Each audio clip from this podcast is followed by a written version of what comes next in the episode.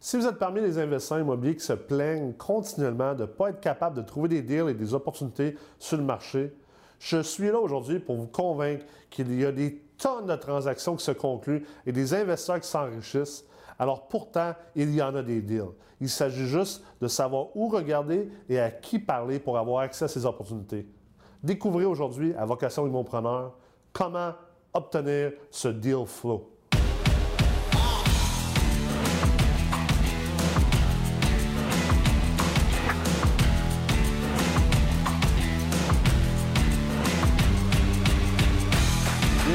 Vocation Immopreneur. Je suis Nicolas Ray, PDG de la MREX. Aujourd'hui, on parle d'avoir accès à des deals. On veut avoir accès à des opportunités lorsqu'on est investisseur immobilier parce que sans opportunité d'acquisition et d'optimisation, on ne peut pas atteindre nos objectifs d'enrichissement, de rendement, de profitabilité et de rentabilité. Le problème est que la vaste majorité du marché multilogement, d'un point de vue transactionnel, d'un point de vue d'inventaire, c'est-à-dire les immeubles qu'on peut acheter lorsqu'on est acheteur actif, est confidentiel et ou privé. Dans la plupart des marchés, jusqu'à 50 et même plus que 50% de l'inventaire est transgé sans passer par des sites publics connus. Donc, ça devient très difficile notre tâche à trouver les opportunités d'achat. Et c'est pour ça qu'on dit que l'immobilier, surtout l'investissement immobilier multilogement, est ultimement un sport de contact. C'est pas parce qu'on se mises en échec puis on se donne des coups de bâton. C'est parce que c'est vraiment une plateforme d'investissement qui nécessite des relations humaines, des relations de face à face et la capacité d'entrer en contact avec les gens qui contrôlent le marché ou qui sont au courant du marché.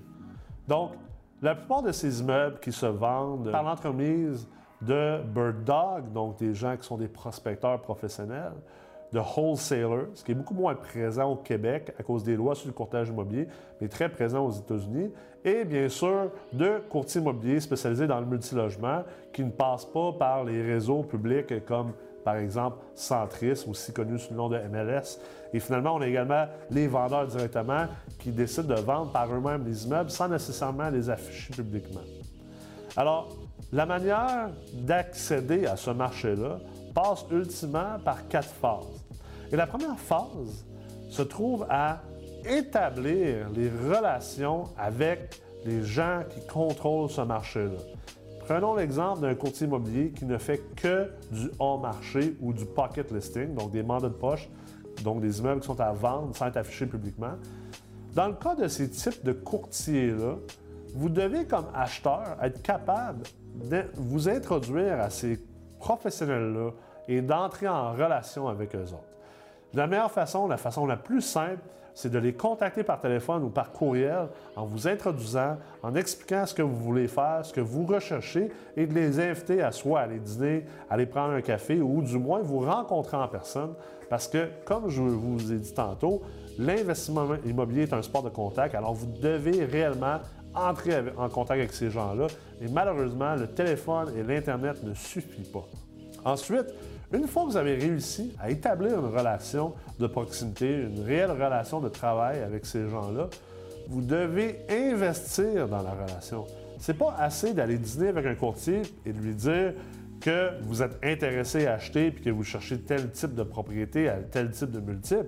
Vous devez investir dans cette relation-là parce que ce courtier-là, comme vous, est très occupé et ce courtier-là doit avoir plusieurs clients, plusieurs investisseurs potentiels à tous les jours, en plus des vendeurs potentiels. Alors, vous devez être capable d'investir dans la relation pour prouver au courtier que vous êtes un investisseur sérieux et que ça vaut la peine de vous donner accès à ces immeubles-là.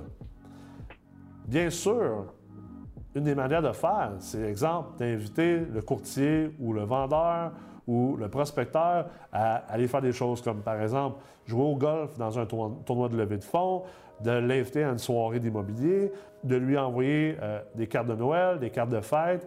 Bien sûr, vous devez toujours agir de manière à ce que vous démontrez votre crédibilité et démontrer que le courtier peut vous faire confiance lorsque le temps viendra de faire une transaction. Ensuite, la troisième étape, c'est de maintenir le feu de cette relation-là. Et ultimement, c'est une des étapes les plus importantes. Parce qu'une fois que vous avez introduit la relation, vous avez débuté la relation avec le courtier ou le vendeur ou le prospecteur et qu'ensuite vous avez investi dans cette relation-là, il va venir le jour où vous allez recevoir une opportunité. Et ça se peut que cette opportunité-là soit la bonne, ça se peut qu'elle ne soit pas la bonne. Et la manière que vous allez agir et réagir face à ça va déterminer la réussite de votre relation et sa pérennité par la suite. Alors, assurez-vous de répondre de manière prompte et rapide, avec assurance, lorsque vous recevez le premier deal ou les premiers deals de la part de cette personne-là. Attendez pas 24 heures ou 48 heures ou 72 heures en disant Ah, je vais analyser le deal dans quelques jours. Prenez le temps immédiatement. Faites-en votre priorité parce que c'est à ce moment-là que vous allez démontrer que vous êtes capable de vous revirer sur un dissous et que vous êtes capable d'être hyper proactif et réactif, quelque chose que ces gens-là cherchent. Ensuite, lorsque vous êtes dans la transaction, assurez-vous toujours de ne rien faire tarder et de toujours répondre rapidement parce que si la personne doit courir après vous pour la transaction, je peux vous garantir que ça va être votre dernière. Et finalement, la quatrième étape, une fois que vous avez réussi une transaction, vous avez réussi une acquisition, assurez-vous de, de redonner à la personne qui vous a aidé. Je vois trop souvent des courtiers ou des prospecteurs envoyer un deal à un acheteur, et finalement, pour différentes raisons, l'acheteur finit par, par exemple, faire la transaction de gré à gré. Et après ça, je peux vous garantir que la personne qui vous a envoyé le deal ne vous enverra plus jamais de deal pour le reste de votre carrière.